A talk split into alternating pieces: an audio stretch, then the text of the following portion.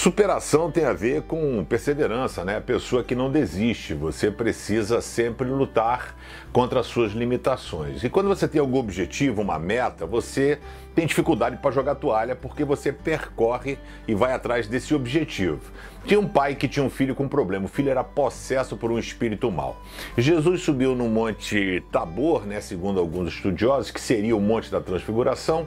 Lá ele teve um encontro maravilhoso com Moisés, Elias. Deus fala: Esse é o meu filho amado, né? A ele ouvi.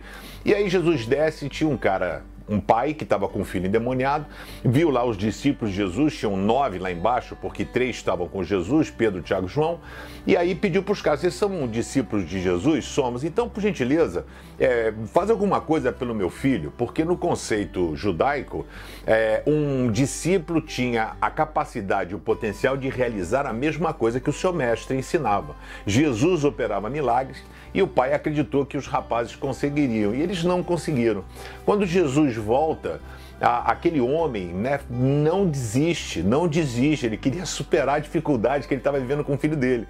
E ele foi atrás de Jesus e disse: Olha só, eu não queria incomodar o senhor. E eu falei aqui com os seus discípulos para resolver o problema do meu menino, mas os caras não conseguiram, né? E aí ele vira para Jesus, sem ter a menor ideia de quem Jesus era, e fala assim: Será que o senhor pode fazer alguma coisa? Aí Jesus, com toda educação, responde em Marcos 9, verso 23, se eu posso fazer alguma coisa. Tipo assim, mano, você tem noção com quem você está falando, né?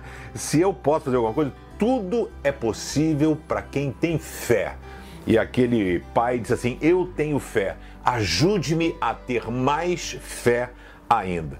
E Jesus, quando viu, então ele começa, ele ora pelo menino, o menino começa a se debater e ele é liberto ah, para honra e glória de Jesus, né, de Deus, né? E aí a gente vê que aquele pai não desistiu do seu filho, ele conseguiu superar todos os medos, adversidades, incertezas negativas, porque ele poderia ter ido embora. Ele falou com os discípulos, tinham nove. Os caras foram lá, talvez, oraram, fizeram alguma coisa, mas não resolveram o problema. Mas aquele pai não desistiu. E eu quero dizer para você: não desista daquilo que Deus tem preparado para a sua vida. Não desista do seu casamento, não desista de sua família, não desista do seu, do seu filho.